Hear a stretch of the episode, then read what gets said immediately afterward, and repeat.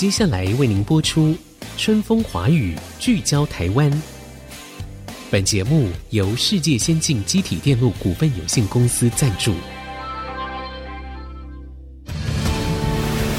探索台湾新力量，开拓未来新视野。《春风华语》，聚焦台湾。沈春华主持。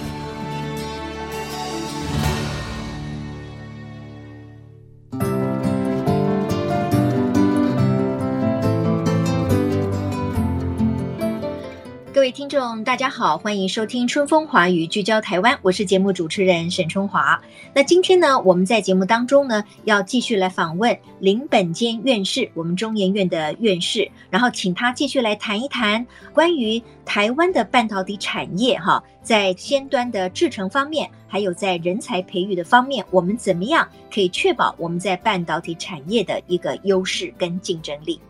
那我们其实最近这几年呢，我们知道这个晶片的需求很高，尤其是车用的晶片哈，非常的稀缺了。那可是呢，好像车用的晶片好像也不需要到什么五纳米、什么七纳米之类的，他们用二十八纳米，就是属于相对比较传统的制程，哎，也就非常好用了。所以好像也有人还要再去投资去盖二十八纳米厂。所以我不知道，就是说，院士您怎么样看这个这样子的讯息是对的吗？就是说，我们要解决现在的晶片荒，又要考虑到晶片的一个经济效益，那到底是要盖越来越先进的这个三奈米、五奈米，还是二十八奈米？其实是非常好用。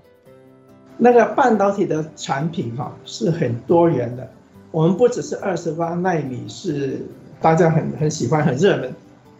呃，六十五纳米啊，一百三十纳米啊，怎么？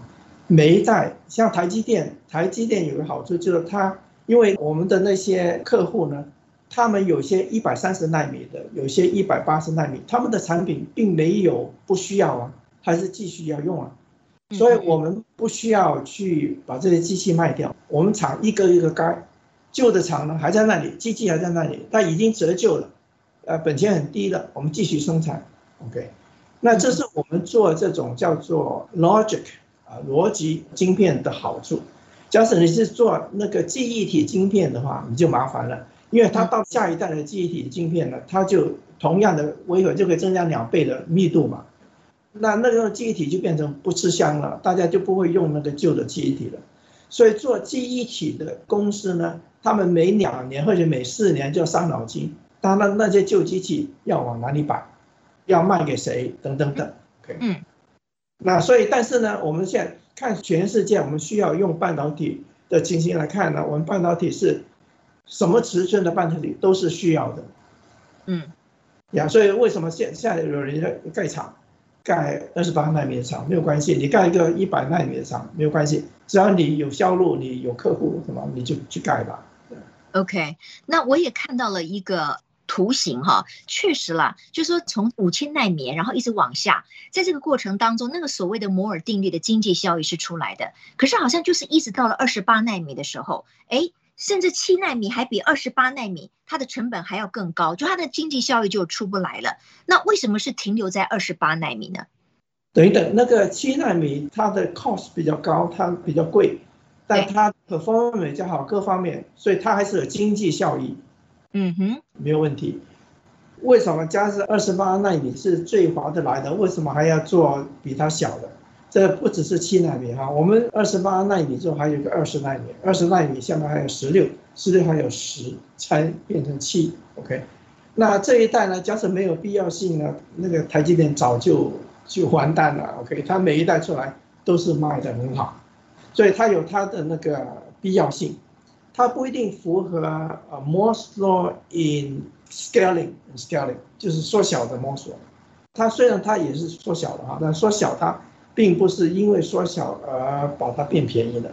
但它因为它缩小了，它 improve the performance 啊，增加它被需要的程度，所以呢还是会很受欢迎，很多人要买。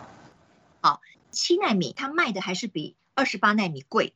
所以相形之下呢，也许就是投资者他就认为说，可能它的 cost 太高了，不过您是认为说，其实七纳米的效力还是有产生的。那包括现在我们台湾生产的最高端的就是五纳米吗？我有听到四，我也听到三。嗯哼，呀，这些大家都是，你总是要想下一代嘛。Okay. 嗯嗯嗯，OK。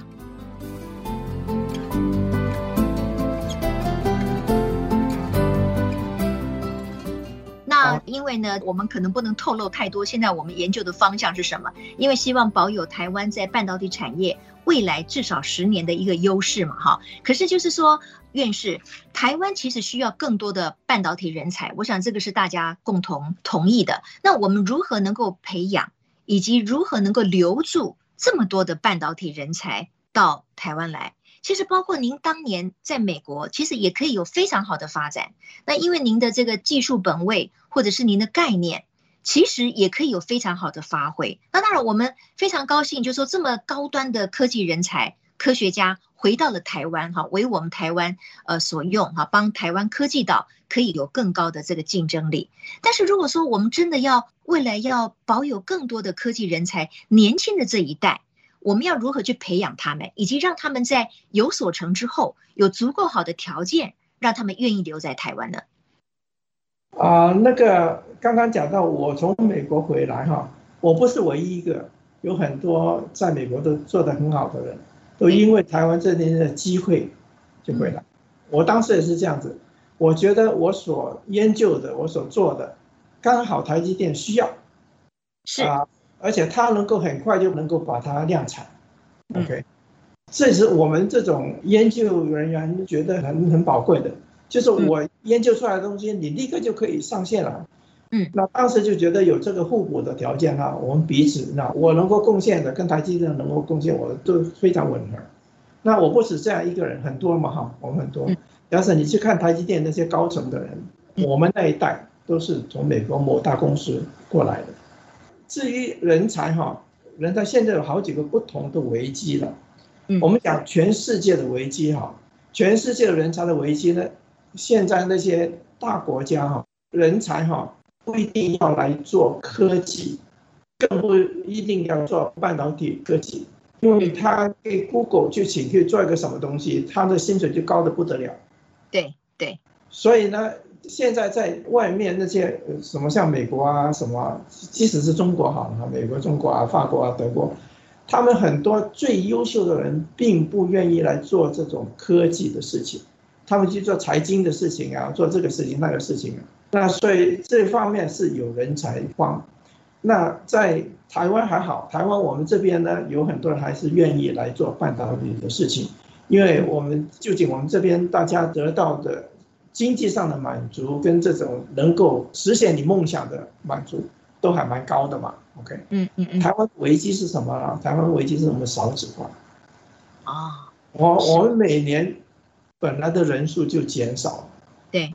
呀，那还有呢，就是我们现在的趋势呢，也是跟其他的先进国家差不多，大家也要去做财经啊，做那些比较不需要那么。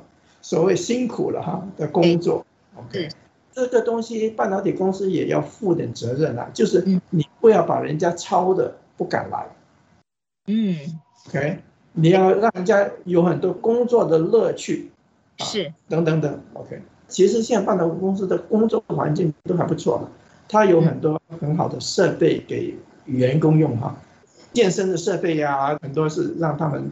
有些那个工程师呢，就就在公司里面活得很开心呢，他们就不回家了，不是因为他加班，而是他在里面可以打乒乓啊，可以做做这个。是是是，嗯哼。所以啊、呃，所以 anyway，就是说两方面哈，第一，我们少子化是个严重的问题；第二呢，就是大家呢靠工图利，而且这个跟家长有关系，家长要他的孩子很快就赚钱，所以呢，他得了硕士之后呢，他就就非要去找个工作，找个高薪的工作。嗯，就变成很少人念博士。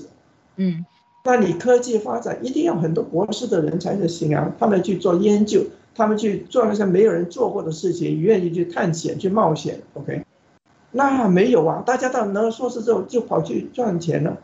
嗯嗯嗯，对，所以这些是些危机了。那我们现在我们半导体学院就第一，我们觉得呢，因为这个大家求职太好了，你根本不需要到半导体学院，你就可以找到一份蛮好的半导体的工作。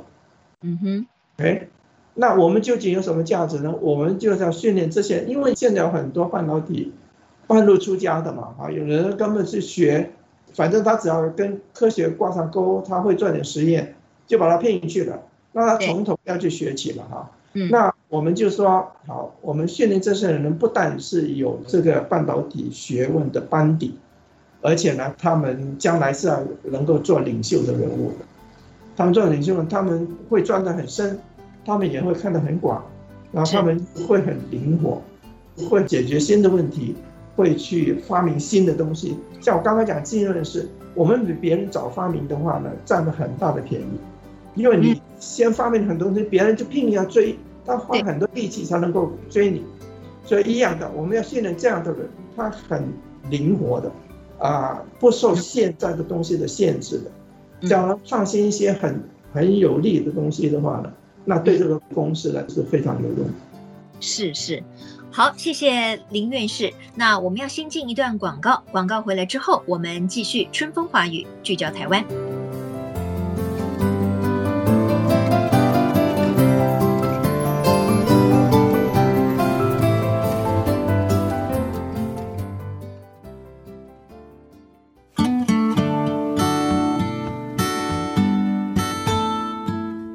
听众朋友，欢迎回到《春风华语》，聚焦台湾这段节目呢，我们要继续来请教中研院的院士林本坚林院士。刚才院士表示，哈，真的，我觉得技术要领先，它本身已经是很困难了。可就说，你技术第一了以后，你还要维持第一，那个挑战更大。那我继续想请教院士的就是说，我们知道台积电哈，因为我们一直以来哈，它因为是全球半导体的这个领头羊，所以呢，我们也视它为护国神山。那就您的了解，因为您在台积电也服务过，同时呢，也给台积电非常多技术上的益助。但是，这整个的世界的环境呢，也是在微妙的改变当中。台积电除了本身它在技术的门槛上要不断的突破之外，其实我们可以看到现在国与国之间的一些竞争啦，或者是说贸易战啦，或者是说供应链的这种改变啊等等。那您觉得台积电未来的挑战在哪里？那是不是在从哪些方面可能我们要更注意，可以确保？我们这个护国神山呢，可以一直屹立不摇。啊、呃，台积电树大招风嘛，总是会有很多竞争对手很羡慕，就想取而代之。对，所以从很早，maybe 在一百三十纳米的时候吧，已经很多人就是非常眼红。我们有每一代有不同的竞争对手，都是来势汹汹的。对对对啊。那我们一个个的，我们就还是把它击破了。那所以台积电呢是有很好的、很好的技术，我们也有很好的技术管理。OK，而且我们也有很多很前瞻性的人会看到这个市场的趋势。我们也有很多人很会跟我们的顾客打交道，能够做顾客需要的东西。嗯哼，而且我们不跟顾客竞争。你要跟。顾客竞争的话，他就防你了。对对，不来做东西都告诉你，也不来，所以我们就有几个原则，我们就是这样子保持我们的优势。那当然，大家我们很多人在台积电都是都是很专心的为公司来打拼嘛，哈。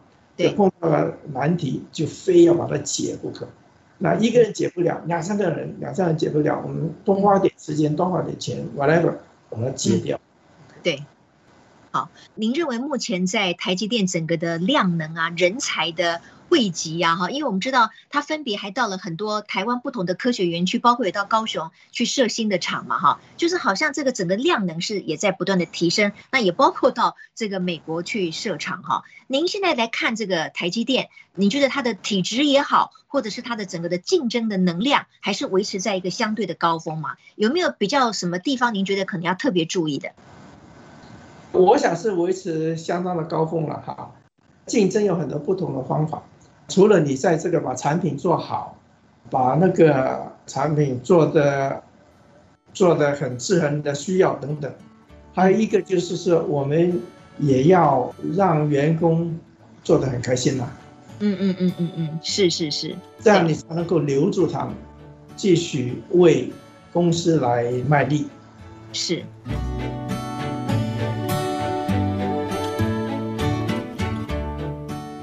那我们知道呢，这个林本坚院士不但是我们中研院的院士之外呢，那现在因为清华呢还成立了一个半导体的研究学院，那林院士呢也是这个半导体研究学院的院长。那这个学院也是一个人才的汇集地呢，还是它是作为一个研究的中心，要招收很多的这方面的年轻人进来，可能他有更好的地方可以学习研究。哦，还是说它会作为一个产业之间大家彼此交流的很强而有力的一个枢纽？就是这一个学院，它主要可以扮演什么样的功能跟角色？OK，这个学院哈，可以扮演相当多的功能。刚刚讲的那些呢，都是其中之一。但是，第一，我们跟产业界需要很密切的合作。因为呢，啊、呃，我们需要自己去找那个赞助的产业，像我们这个半导体学院就有十二家产业，有些是做记忆体的，有些是做逻辑的，有些是做晶圆的，有些是做设计的，等等哈，有些是做设备的，所以我们要看到他们的需要，然后呢，我们有些老师呢就会在他们的研究方向上去跟他们一起合作，是，OK。那但是我们并不是，我们办的人并不是帮这些晶圆厂来训练他的工程师，我们是要训练这些人呢，就是啊很会做学问，很会做研究，然后他碰到半导体的问题，他也会去解决；碰到以后新的问题，国家需要的问题，他也会去解决。是，还有那个半导体呢，公司呢，他们遇到问题的时候呢。有非常重要的问题，他会花很多人力去解决它。那我们没有这个，我们的人没有那么多，我们不是人海战术，OK？所以呢，我们怎么样呢？我们要训练的人呢，就是他能够做那个半导体公司不愿意做的事情。我们不愿意做的事情不一定不好，比如说这个东西很先进的，比你早了十年，那公司怎么能够做这个十年后的 project 呢？他要算 KPI 什么，他老板会把他骂死掉。是是，没有关系，我们做那些前瞻性的，非常前瞻性的，而且这个危险性很高的，就是你不小心的话，这东西就做不出来。就像那个时候，大家以为波长可以从一百九十三纳米降到一百五十七纳米，你花了十亿美金做不出来。对对，那我们当然学校不能够做十亿美金的事情哈。对对对，我们学校可以去冒险做一些几百万的事情，几百万。那个台币啊，几千万台币的事情啊，是是，那个东西呢，我们可以去冒险，我们可以去看。假设我们觉得这个东西有一点希望，假设成功的话呢，好的很，但是也可能不成功。OK，嗯嗯嗯，我们可以去做这个事情，公司大概不太能够做。嗯嗯嗯，了解。OK，好，今天这个我们非常感谢中研院的院士、清华半导体研究学院的院长林本坚林院长林院士呢接受我们的访问。那让我们对于台湾在发展半导体产业的过程当中，我们曾经有过的夹击，我们目前奋斗的方向，以及看起来我们对于未来十年还能够保持相对的优势，我们还是非常乐观的。当然，我们也期待有更多的年轻人、更多的人才愿意投入半导体体的产业，哈，共同为台湾这个科技岛的这个前景来做努力跟奋斗。非常谢谢院士，谢谢您。好，谢谢，谢谢，谢谢。好，也谢谢各位听众朋友的收听。我们下周同一时间，春风华语聚焦台湾，空中再会，拜拜。谢谢，谢谢院士，拜拜。